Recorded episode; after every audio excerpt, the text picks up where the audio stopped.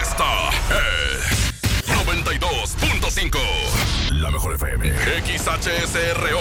90.000 watts de potencia. Avenida Revolución 1471. Colonia Los Remates. Monterrey, Nuevo León. Alcance a un lado. Que nos estamos consagrando. Aquí no más. 92.5. Concepto MBS Radio. Titulares del día. Muy buenas tardes. Genera movilización policíaca hallazgo de un hombre sin vida a un lado de la autopista Reynosa a la altura del municipio de Cadereyta. Encuentran cuerpo de una mujer sobre el canal de Aztlán en Ciudad Solidaridad al norponiente de Monterrey. Descartan autoridades de gobierno que los estudiantes Saúl Alejandro Sandoval Trejo y Fernando Saldaña Certuche hayan sido secuestrados. En información nacional, asegura presidente de México que él no va a cambiar su política de seguridad durante su sexenio. Revela embajador de Estados Unidos Christopher Landau que Donald Trump está muy preocupado por la inseguridad de nuestro país. En información financiera, el empresario Carlos Slim obtiene contrato de petróleos mexicanos para construir una infraestructura marina en Campeche. MBS Noticias Monterrey presenta Las Rutas Alternas. Muy buenas tardes, soy Judith Medrano y este es un reporte de MBS Noticias y Ways.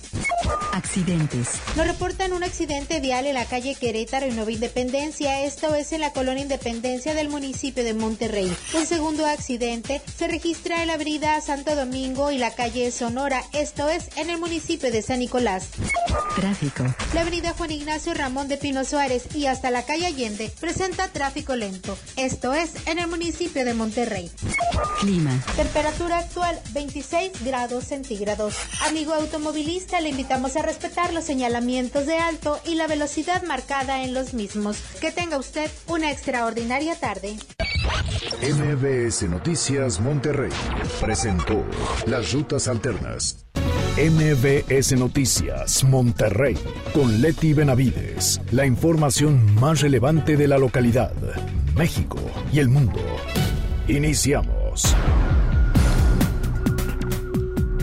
Muy, pero muy buenas tardes. Tengan todos ustedes martes ya 22 de octubre. Es un placer saludarle como todas las tardes a través de la mejor, la 92.5. Gracias, muchísimas gracias por acompañarnos. Le deseamos el mejor de los días y nos vamos con los detalles. El cuerpo de un hombre fue hallado esta mañana a un lado de la autopista Reynosa, en el municipio de Cadereyta. El hallazgo se reportó en el kilómetro 37 de la autopista, pasando el puente de la carretera Papagayos. A un metro del cadáver se encontró una cartulina de de la que no se especificó el escrito. Al lugar llegaron elementos de la Policía Municipal Federal, Guardia Nacional, Fuerza Civil y Policía Ministerial, quienes investigan si el ahora Oxiso tenía reporte de desaparecido en los últimos días. Una mujer fue encontrada con golpes y sin vida esta mañana al norponiente de Monterrey. El hallazgo se reportó en el canal Aztlán sobre la avenida Ocaso, en el barrio Topo Chico, en el sector Solidaridad. Al lugar llegaron paramédicos de la Cruz Roja, quienes encontraron a la víctima sin signos vitales. Estaba envuelta en una cobija. Tras el reporte, también acudieron policías de Fuerza Civil, así como agentes de la Policía Ministerial, quienes están investigando estos hechos. Aún no se sabe la identidad de esta mujer ni los motivos de su asesinato.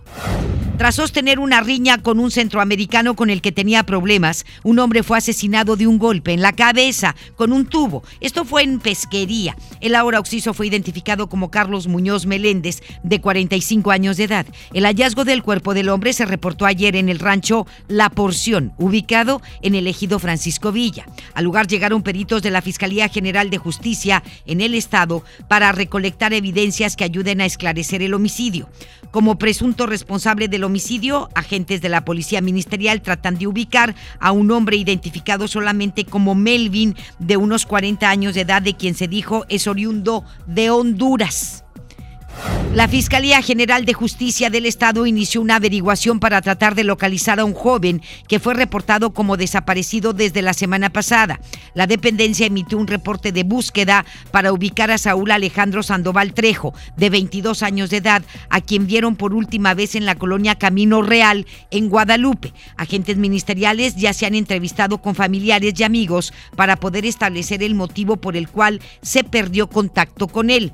En tanto, familiares y amigos iniciaron una campaña de búsqueda a través de redes sociales donde algunos usuarios han escrito que su ausencia podría estar vinculada con el caso del otro joven identificado como Raúl Ignacio Fernando Saldaña Certuche, quien desapareció el pasado miércoles. También desaparecieron el mismo día ambos sobre estas desapariciones de Saúl Alejandro y Raúl Saldaña hace algunos días, el secretario general de Gobierno Manuel González aseguró que continúan las investigaciones correspondientes, reiterando que la primera desaparición del joven Raúl no fue un secuestro. Sin embargo, tampoco se descartó que el hecho esté relacionado con la venta de drogas y los relacionan a ambos, a este chico de Monclova, Coahuila, con este joven. Uno estudia en el TEC de Monterrey y el otro en el TEC Milenio, pero bueno, vamos a escuchar al secretario general de gobierno hablar sobre estos dos casos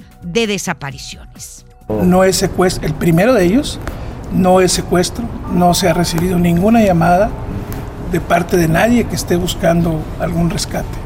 Se siguen las investigaciones. Problemas con las drogas. No podría decirle todavía.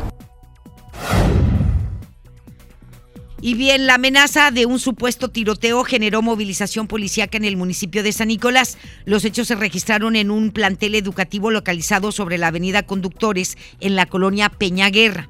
El reporte fue hecho por alumnos del plantel quienes señalaron que las amenazas fueron publicadas a través de redes sociales. Otra vez, eh, autoridades y personal del colegio manifestaron que podría tratarse de un perfil falso. Sin embargo, van a realizar o realizaron revisión de las mochilas y pues la policía cibernética tiene que trabajar también en este caso.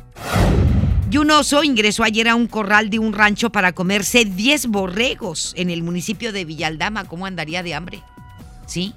¿Cómo andaría de hambre? Los osos bajan de su hábitat natural, de la sierra, de los cerros, porque no tienen alimento.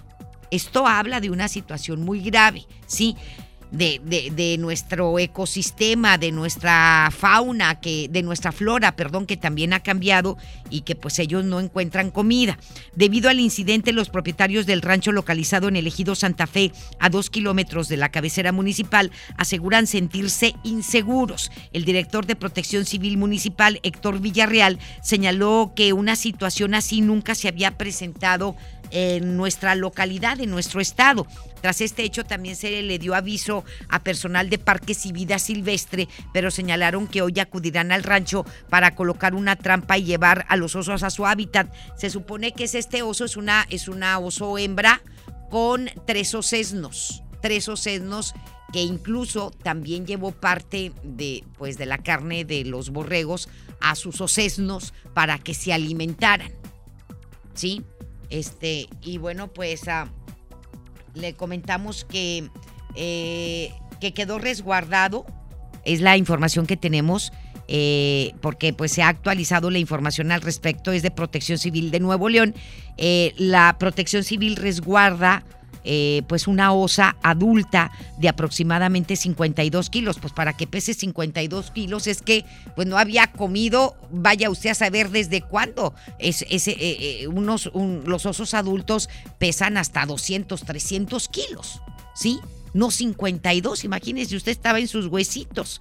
Con la ayuda de dardos tranquilizantes se logró dormir a esta animal y se resguardó en una jaula también se procedió a la captura de los demás osos, de los otros tres osenos que suponemos son los hijos de esta osa. Es, una, es un oso hembra o una osa, 52 kilos, oye, nada. Pues estaba muriendo de hambre, por eso se comió a, a los 10 borregos. Se estaba muriendo de hambre. Esto fue en Villaldama, Nuevo León, ¿eh?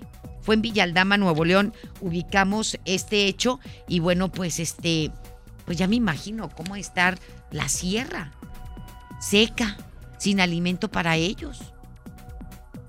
52 kilos estaba muriendo de hambre esta osita. Ojalá y pues la resguarden, la alimenten y la pongan y los pongan en zonas donde haya alimento.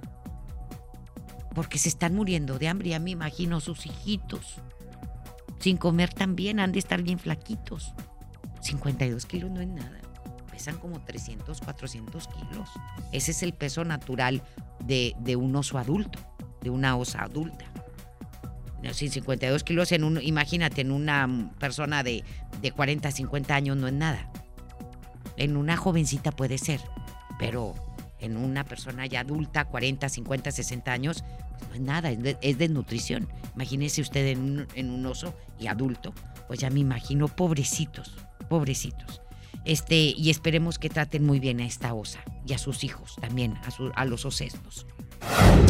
De acuerdo con datos oficiales del Secretariado Ejecutivo del Sistema Nacional de Seguridad Pública, los delitos contra la familia, en especial la violencia familiar, son los más denunciados en Nuevo León, con más de 16 mil casos en los primeros nueve meses del presente año. Esta cifra coloca a la entidad como la segunda con más denuncias por este tipo de delitos en todo el país. Cabe destacar que durante los primeros nueve meses del año solo cuatro entidades superan los 10 mil delitos contra la familia. Por otro lado, datos del secretariado también revelan que en Nuevo León el 52.83% de los feminicidios fueron cometidos con un arma de fuego de enero a septiembre del presente año. En este lapso, de, en este lapso suman en la entidad 53 asesinatos de mujeres tipificados como feminicidios, de los cuales 28 han sido, como le comento, con arma de fuego.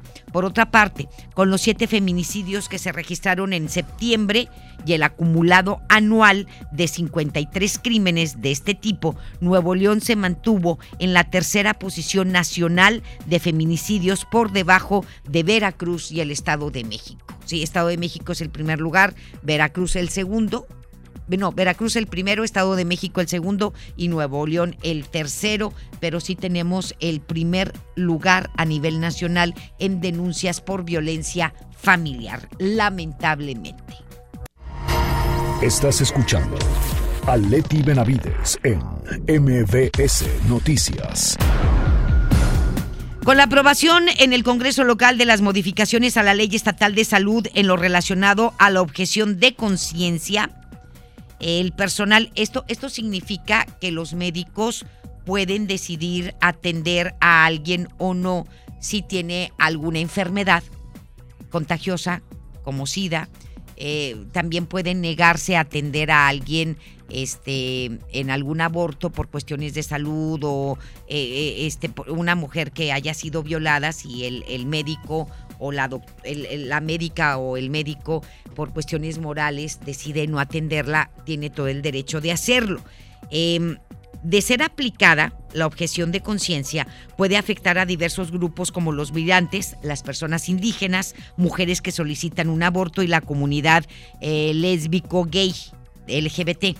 Cabe mencionar que en temas médicos la objeción de conciencia se trata de un derecho del personal médico y de enfermería en su obligación de prestar servicios de salud cuando determinados procedimientos se consideren contrarios a sus creencias personales por motivos éticos, morales o religiosos. Ahí está. Y bueno, pues ya se aprobó esta objeción de conciencia en el estado de Nuevo León para el personal médico y de enfermería. Y el gobierno del estado prevé vetar esta ley al considerar que se discrimina a grupos vulnerables. ¿Sí? Denny Leiva es quien tiene toda la información al respecto. Adelante, mi querido Denny, muy buenas tardes. Muy buenas tardes, mi querida Leti. Después de que el Congreso local aprobara esta iniciativa de ley que pretende reformar la Ley Estatal de Salud, el secretario general de Gobierno, Manuel González, aseguró que la administración vetará esta iniciativa.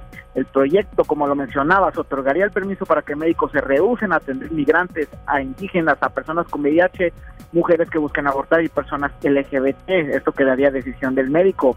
Ante esto, el funcionario indicó que una vez se llegue al Ejecutivo Estatal, esta iniciativa se va a vetar, ya que la posición del gobierno es totalmente en contra de la discriminación, a lo que reiteró que nadie se le debe negar este derecho a la salud. Pero ¿qué te parece si escuchamos a Manuel González? Nosotros en el Estado vamos a vetar esa iniciativa. Por supuesto que nos oponemos a una discriminación marcada en la ley. Los médicos deben de atender a toda la ciudadanía, sea esta cual fuese. Y la posición de un gobierno garantista como este es esa. Seguramente si llega así, porque no ha llegado todavía aquí al, al Ejecutivo, será vetada.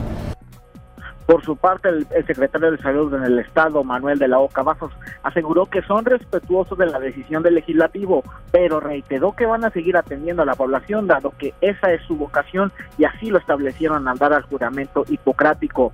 El funcionario estatal declaró que en los próximos días se reunirá con el gobernador para atender esta situación y por último reiteró que los médicos estatales siempre estarán al servicio de la comunidad independientemente de cualquier condición médica o condición social. Escuchemos a Manuel de la O.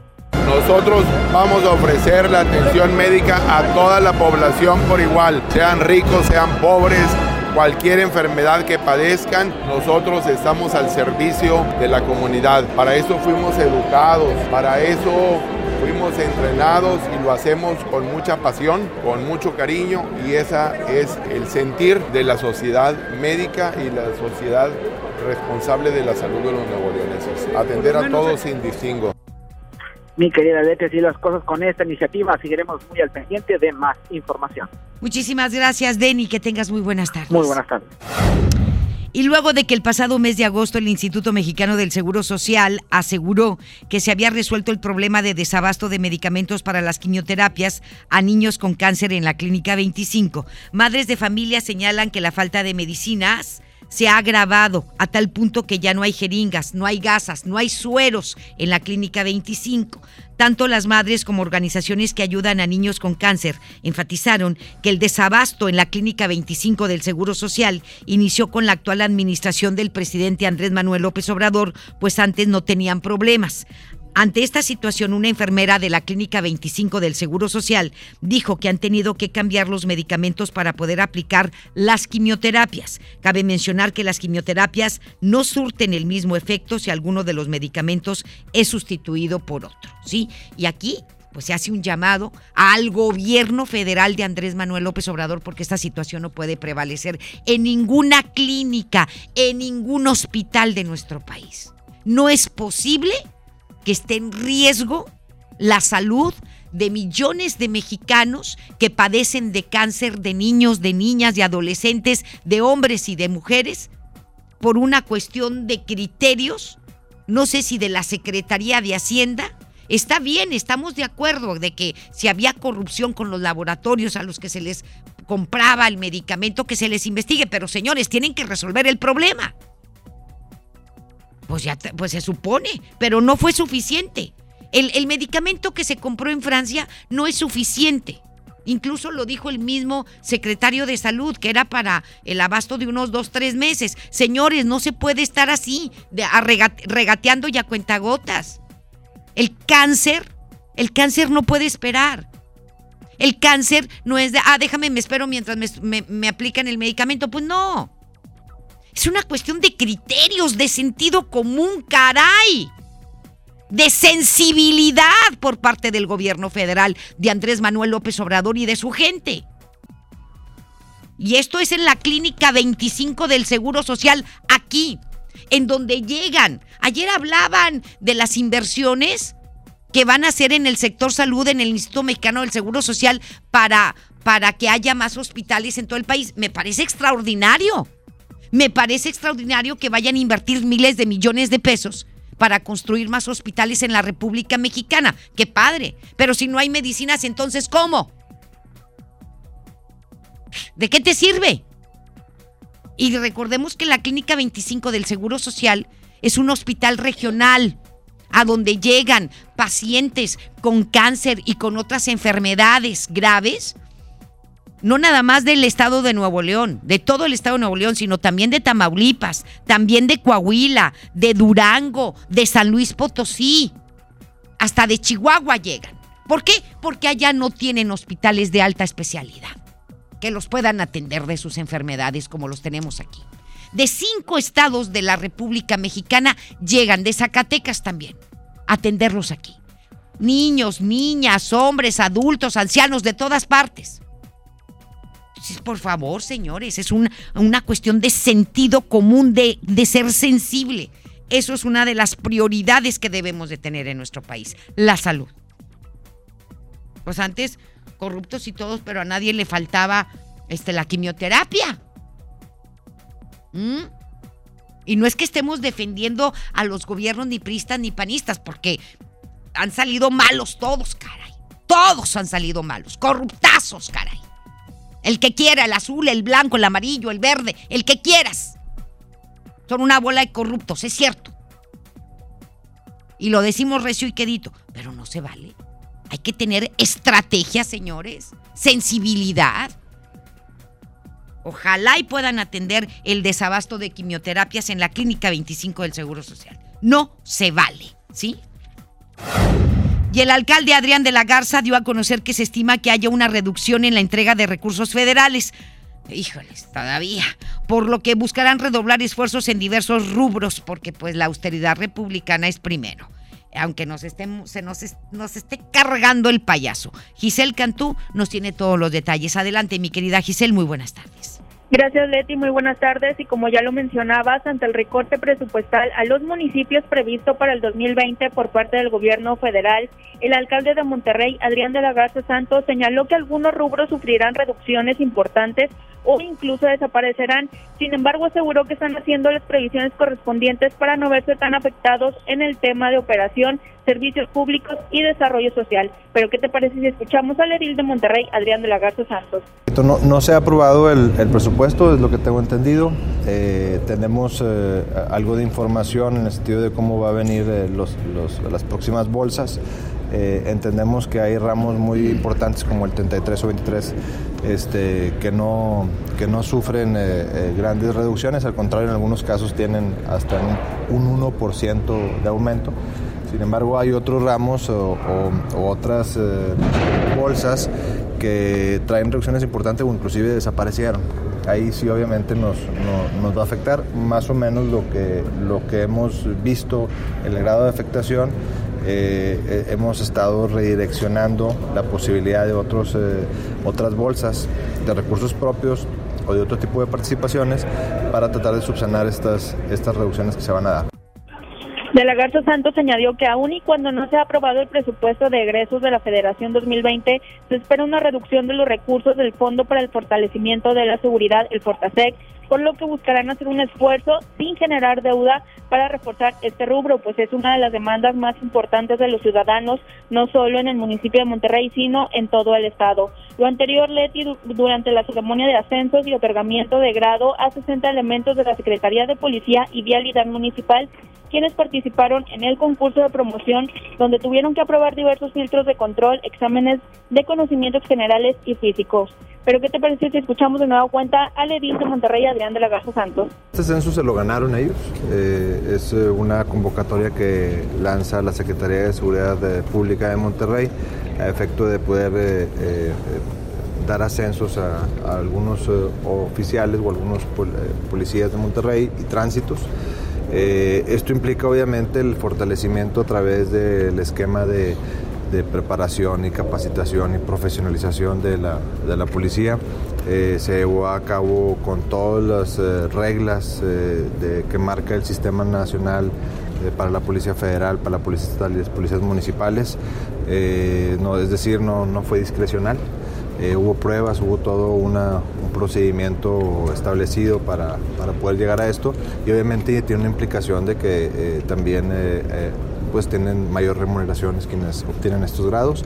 Eh, a la policía de Monterrey también es un beneficio importante porque eh, cada vez podemos ir teniendo eh, más y mejores policías, sobre todo capacitados y, y con, más profesionales.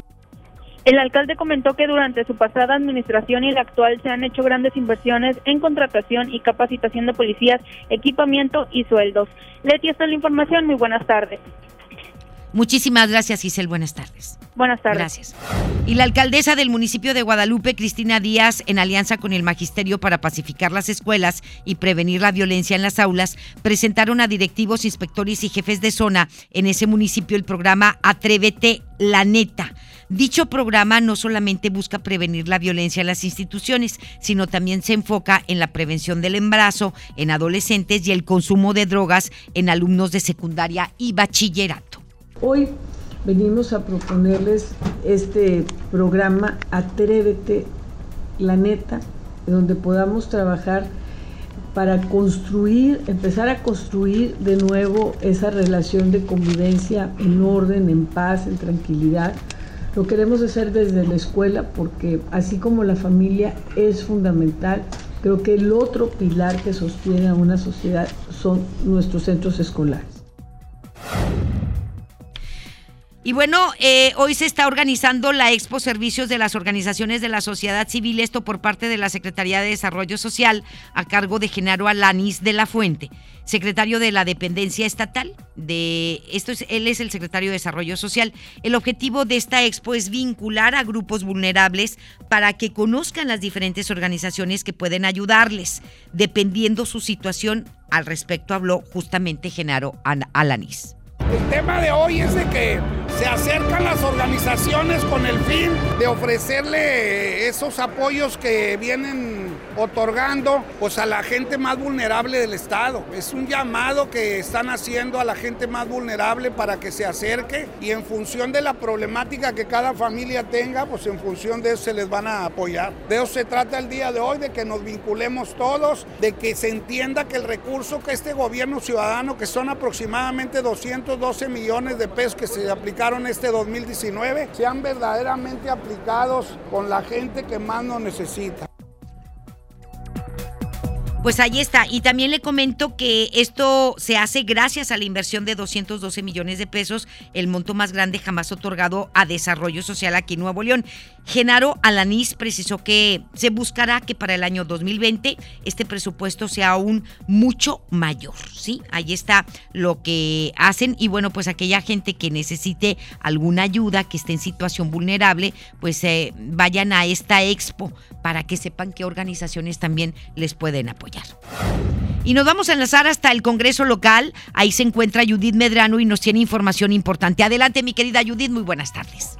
Gracias, Leti. Buenas tardes. Para mencionarte que reformas a la ley de los derechos humanos de los niños, niñas y adolescentes para el Estado de Nuevo León en materia de que los hijos e hijas de madres en situación de reclusión fue lo que puso, lo que propuso se realizaran modificaciones, fue lo que propuso la diputada local Guadalupe Rodríguez, la legisladora del PT, mencionó que las mujeres que se encuentran en las cárceles mexicanas pues están bajo condiciones que ponen en riesgo la vulnerabilidad de sus derechos humanos, la situación de sus hijos e hijas que viven en ellas.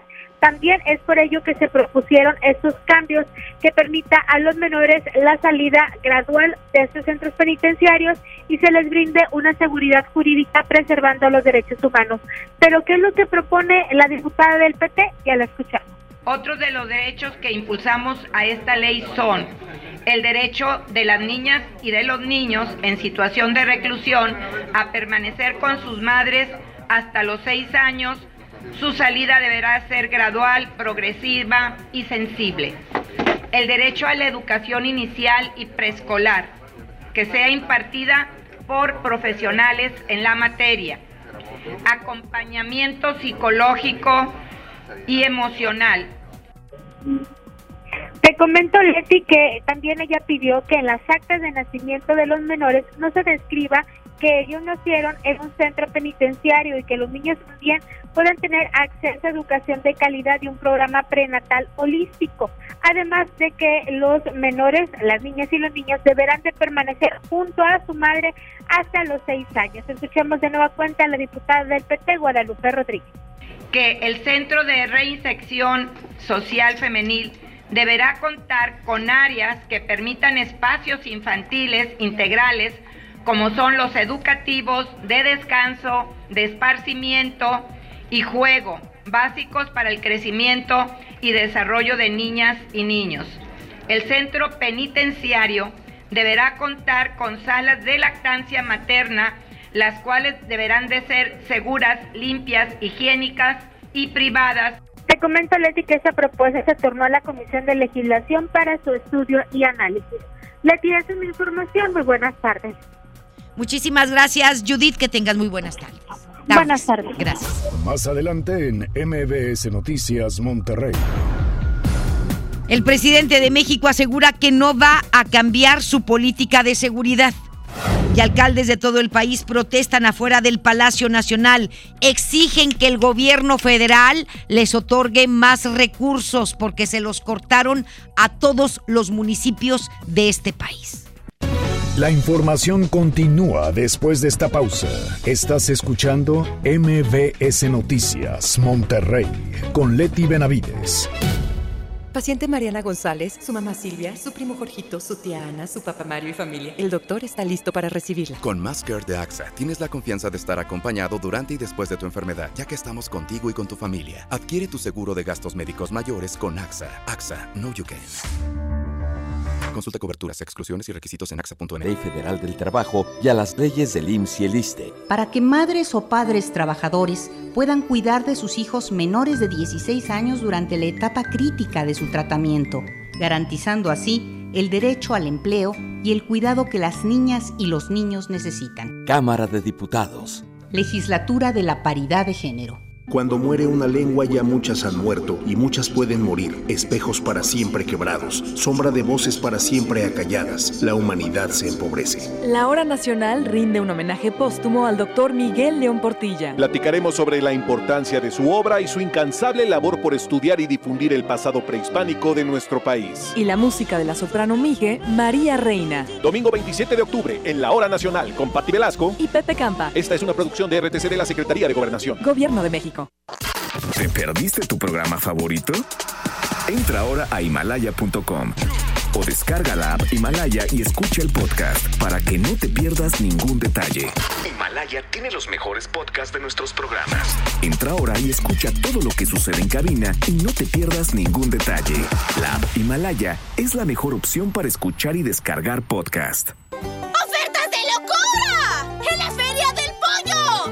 Con hueso a granel a 49.99 el kilo. Pierna con muslo fresca a 18.99 el kilo. Muslo a 28.99 el kilo. Pollo entero amarillo a 39.99 el kilo. ¡Ofertas de locura! ¡Solo en Esmart! Prohibida la venta mayoristas. John Milton. ¿Usted qué trabajo está encontrando en el periódico? Recepcionista. Recepcionista. Recepcionista. Así no. Recepcionista. ¿Víctima? Inicio de temporada octubre 30, Río 70. Duérmase. Boletos en taquilla. Regresamos con más información. MBS Noticias, Monterrey, con Leti Benavides. Nos vamos con el doctor César Lozano en un minuto para vivir mejor. Un minuto para vivir mejor con el doctor César Lozano. Me decía una madre o padre de familia que, que su hijo le decía que era una mamá sermonera. Bueno, y yo le pregunto, señora, ¿y lo es? No, pero yo tengo que decirle las cosas como son. A mí me molesta mucho cuando llega tarde y yo tengo que decirle las razones por las cuales no debe llegar tarde. O sea, me empezó a sermonear a mí. Dije, claro que es mamá sermonera. A ver, señora, ¿no le conviene a usted que en lugar de aventarse un sermón, que usted se da cuenta que a veces gasta sus cuerdas vocales y su saliva sin ton y son, ¿no será mejor hacer preguntas? A ver, ¿es correcta la hora a la que llegaste? Sí, mamá, todo el mundo llega tarde. A ver, todo mundo. A ver, ¿eres tú? Aquí es independiente. A mí no me importa un comino lo que hagan tus los papás de tus amigos. A ver, ¿es, es, es correcto? A ver, ¿qué crees tú que debería de hacer yo con esto? A ver, cuando tú me dijiste que llegabas a esta hora, ¿a qué horas llegaste? O sea, haga preguntas inteligentes en lugar de un sermón. Y le aseguro que va a evitar mucho gasto de energía. ¡Ánimo! Hasta la próxima. En Información Nacional. Pues le comento que el presidente de México dio a conocer que no va a cambiar su política de seguridad, que él va a seguir con su política pacifista. Nos enlazamos hasta la Ciudad de México con Rocío Méndez, que nos tiene más información sobre las declaraciones que dio hoy el presidente acerca de lo que pasó en Culiacán, acerca de su política de seguridad y de sus próximas estrategias también. Adelante, Rocío, que tengas muy buenas tardes, te escuchamos.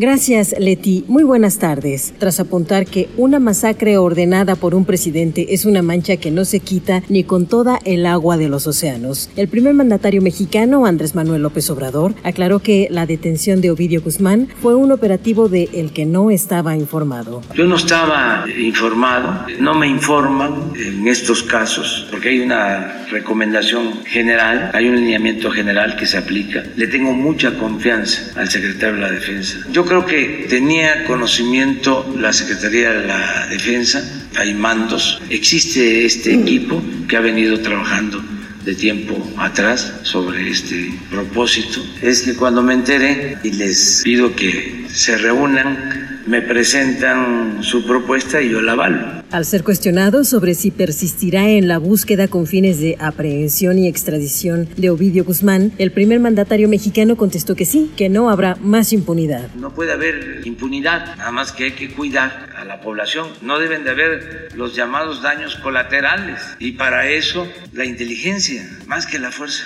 Sí, lo reconoció el propio secretario de la Defensa. No previeron lo suficiente. El presidente López Obrador reiteró que no tiene ningún problema de conciencia e incluso se siente bien por haber avalado una situación como la de Culiacán. Así lo argumentará ante la autoridad que lo requiera para el caso y subrayó que no cambiará su política de seguridad ciudadana. Que no vamos a modificar la política en materia de seguridad, que no vamos a apostar a la violencia, a la guerra, al exterminio, que vamos a respetar las vidas, que apostamos a la paz y que le pedimos a todos los mexicanos, de manera muy especial a los que están en malos pasos, que piensen que ese no es el camino, que eso no es vida, que no dejen de pensar que solo siendo buenos podemos ser felices y no hay que vencer, hay que convencer. Es el reporte al momento.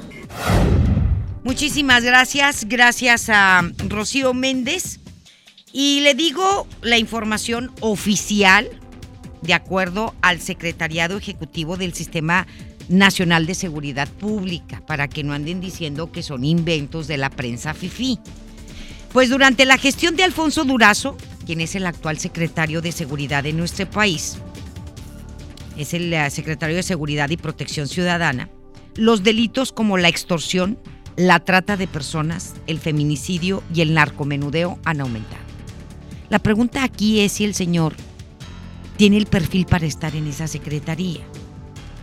Porque no basta con que tengas las ganas, con que tengas todo el empeño, sino necesitas de experiencia, necesitas de un perfil idóneo, de que le sepas al asunto.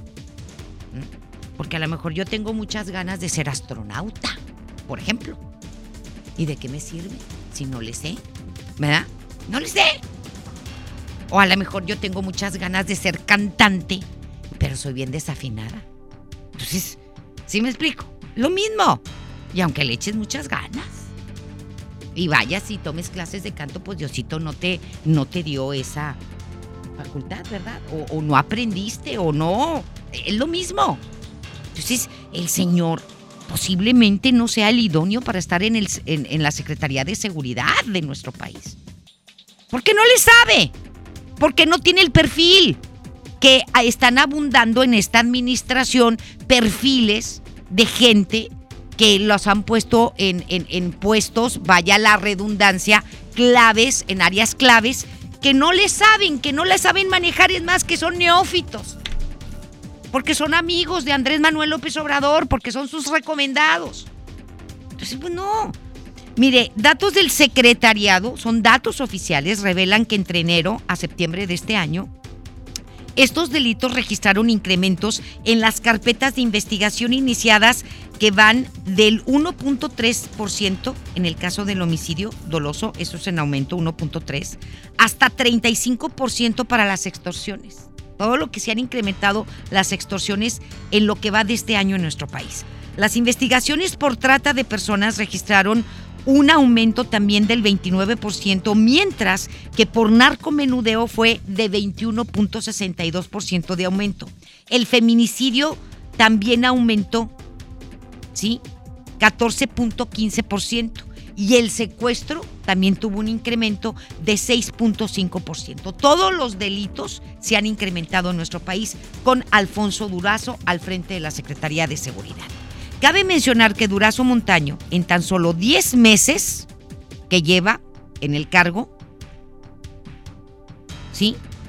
Él además, pues se encargó de eliminar a la Policía Federal, los borró del mapa, para crear la Guardia Nacional, lo cual fue criticado debido a que la mayoría de los elementos de la Guardia Nacional ni siquiera una semanita de curso intensivo recibieron. No están capacitados. Por eso les digo, no basta con que usted tenga el empeño. Y si no capacitas a los de la Guardia Nacional a cómo enfrentar esto, con capacitaciones de a de veras, necesitamos escuelas de policías de nivel, con extraordinaria condición física, mental, emocional, de todo tipo de manejo de armas, de situaciones de riesgo, etcétera, etcétera. No, el que sea, órale, éntrale. ¿Cómo? Por eso le digo, parece que aquí estamos jugando al Parque Liga Ligazo y más contra los narcos. Si traen armas de alto poder de uso exclusivo del ejército de los Estados Unidos. Así, de simple.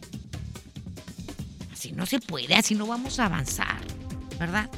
Pero bueno, nada más para que vea, el embajador de Estados Unidos en nuestro país, Christopher Landau, declaró que el presidente de su país, Donald Trump, está muy preocupado por la inseguridad que se está viviendo en México, porque va en, en aumento. Esta declaración, pues dijo AMLO que lo había felicitado por, por la estrategia de seguridad en Culiacán. Eso fue lo que dijo AMLO, pero mm, ¿tú viste un Twitter? De- ¿Tú lo viste? ¿Tú, ¿Tú lo viste? Yo no vi nada. No declaró nada.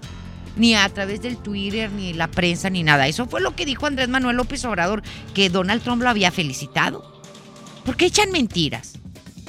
O sea, yo no puedo creer en alguien que nos diga y que nos quiera ver la cara y que nos diga, no, sí me felicitó. ¿Quién? Pues acá mi amigo del norte, el presidente de Estados Unidos. ¿En, en qué momento que ni siquiera nos dimos cuenta? Y ahora el embajador nos dice todo lo contrario. O sea, el presidente es un mentiroso. ¿Es mitómano? Es pregunta. Porque qué miedo. Si nos miente con eso, nos miente con todo. ¿Sí?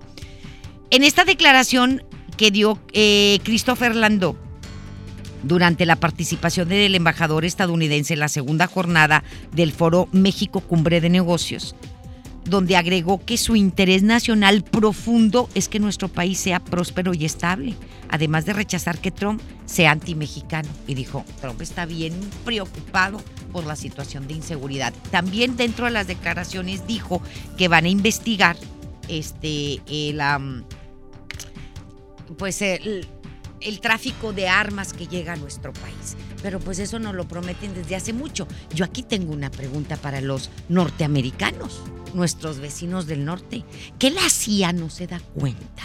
¿Cuántas armas salen de Estados Unidos y a dónde van y en manos de quién caen? Por favor. Por favor. Si la CIA sabe eso y más. ¿Qué no lo reportan? Al secretario de Estado de los Estados Unidos salieron tantas armas y fueron a, fueron a México, fueron a, Venezuela o fueron a, no sé, a Ecuador o aquí allá y este fueron tantas de este tipo y las tiene tie- tal y tal y cual. La CIA lo sabe y no hacen absolutamente nada. El principal negocio de Estados Unidos es la venta de armas. Por eso están podridos en billetes. Esa es la ley. Y se quedan, mire, calladitos. Aunque Christopher Lando nos venga a decir que están preocupados y que van a investigar este, el tráfico ilegal de armas a nuestro país, porque todas las armas que traen los grupos del crimen organizado son de procedencia norteamericana, son de Estados Unidos. No son rusas, ni son chinas. No son chinas, nos dicen Made in China. Que no dudo que al rato también empiecen a hacer. Este, ya ve que son bien buenos para imitar todo. Entonces, este, son de Estados Unidos. Mm. Dijo que se iban a investigar eso, a ver si es cierto. El titular de la Fiscalía General de la República, Alejandro Gersmanero, afirmó que la ley les favorece en el caso de la extitular de la Secretaría de Desarrollo Social, Rosario Robles, ¿sí? Al referirse a la resolución del Quinto Tribunal Unitario en materia penal que revocó la prisión preventiva que se le impuso a Rosario Berla- Ro- Robles Berlanga, Gersmanero sostuvo que la petición respecto a la imposición de esta medida cautelar es clara y es precisa y que no se equivocaron y que les favorece a ellos esta decisión. Felipe Jesús Delgadillo dicte una nueva medida o la misma. Ordenó la reposición del procedimiento.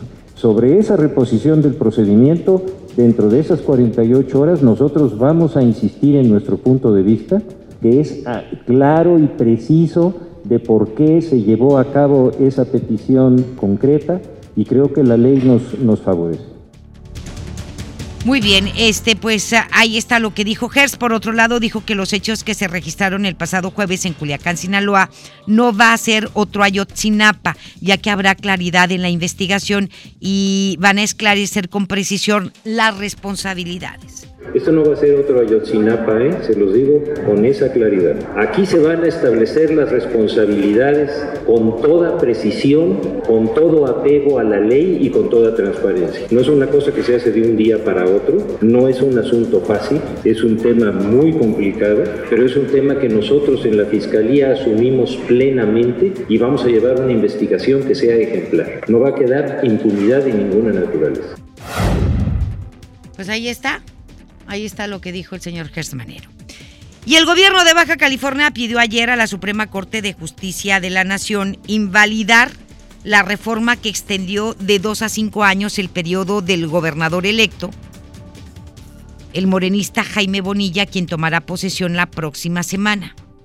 El secretario de Gobierno de la Administración saliente, Francisco Rueda, promovió ante la Corte eh, una controversia constitucional para impugnar la reforma al artículo transitorio de la Constitución de Baja California que establece el periodo que Bonilla ocupará en el cargo.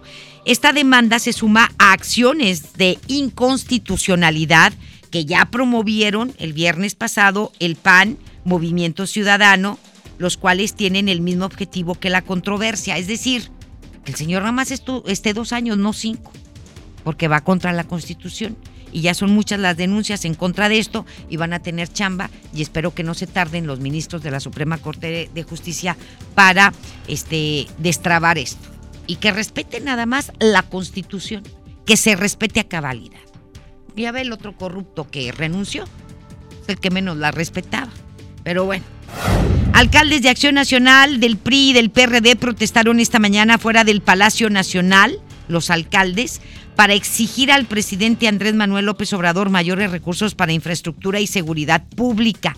El alcalde de Netzahualcoyotl, Juan Hugo de la Rosa dijo que por meses ha negociado atención ciudadana, pero sus demandas no han sido atendidas y en el presente año no hubo recursos para infraestructura social de los municipios.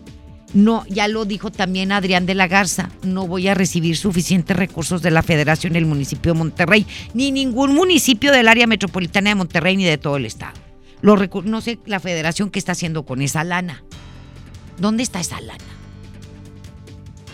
E, esos recursos que, que, que se destinaban antes, ¿dónde están? ¿Qué van a hacer con ellos? ¿Sí? Porque dicen que se están ahorrando porque ya no roban y esto es austeridad. Ok, ¿qué están haciendo con toda esa lana? ¿O qué van a hacer? En esta protesta participó el alcalde de Santa Catarina, Héctor Castillo, quien denunció que fueron gaseados. Los gasearon a todos los alcaldes por revoltosos, dijo, por varias personas y lo único que llegaron a pedir son recursos para su gente. Y dice, y nos trataron como pandilleros. El gobierno de Andrés Manuel López Obrador y, los, y nos gasearon. Vamos a escuchar a Héctor Castillo, el alcalde de Santa Catarina, que también estuvo en esta protesta. La manifestación de ideas se vuelve que nos gaseen los alcaldes del país, donde venimos simplemente a pedir pavimentación, espacios públicos, drenajes, ver la seguridad que es muy importante.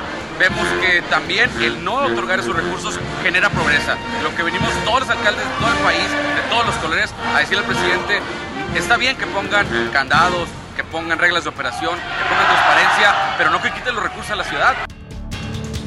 Pues ahí está lo que dijo Héctor Castillo y ya respondió el gobierno de México a través de un comunicado de prensa.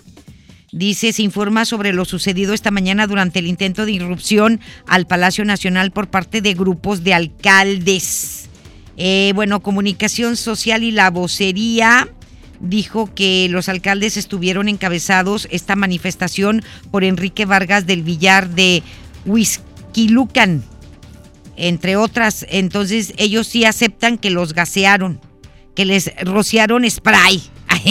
Como si fuera spray para el pelo, ¿verdad? No, hombre, te gasearon, eran gases. Sí, y que lo hicieron porque ponían en riesgo la seguridad de unos trabajadores que estaban allí. Oye, pues no dicen que en este país somos libres de manifestarnos. ¿Sí? Pues eh, los morenistas, pues ahí no, ahí no iba y hacía todos sus merequetengues Andrés Manuel López Obrador, junto con toda su gente, ahí en el palacio, en los pinos y demás. Pero bueno, nos vamos a otra cosa. Economía y finanzas. La calificadora Fitch Ratings subió la calificación crediticia de Nuevo León de A negativo a A positivo debido a las políticas financieras disciplinadas que ha mostrado la entidad. La nueva calificación considera y refleja el repago de la deuda y la cobertura del servicio de la deuda. Fitch Ratings resaltó que los rubros como la educación, la salud, la seguridad pública y el servicio de la deuda presionan las finanzas estatales.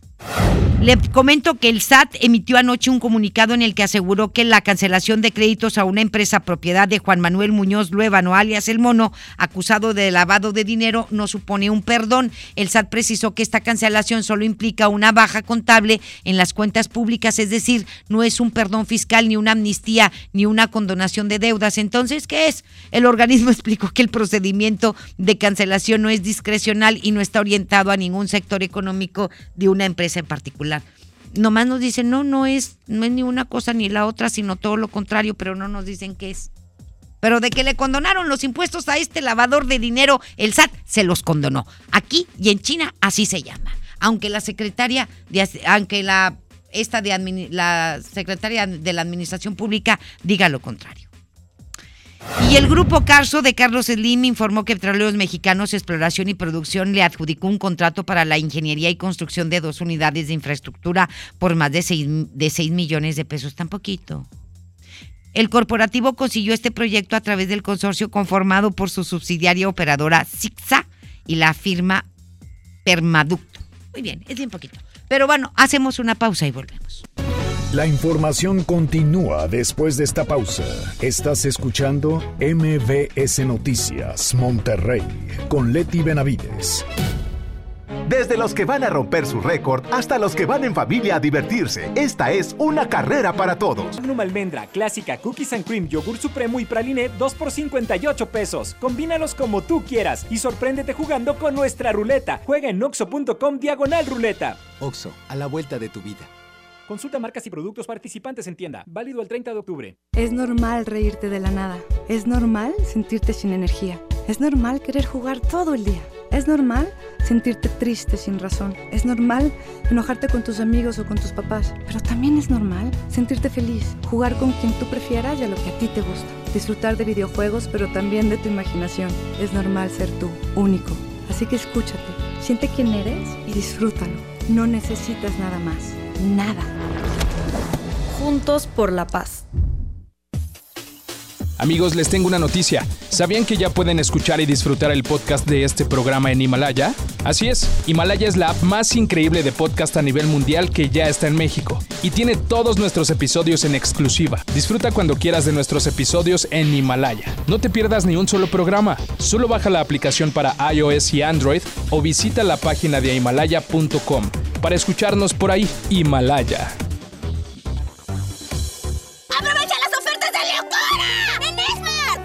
Cerdo con hueso a 46.99 el kilo. Milanesa de pulpa blanca a 129.99 el kilo. Aceite Esmar de 900 mililitros a 23.99. Papel Super Value con cuatro rollos a 15.99. ¡Ofertas de locura! ¡Solo en Esmar! Prohibida la venta mayoristas. Regresamos con más información. MBS Noticias, Monterrey. Con Leti Benavides. En juego con Toño Net.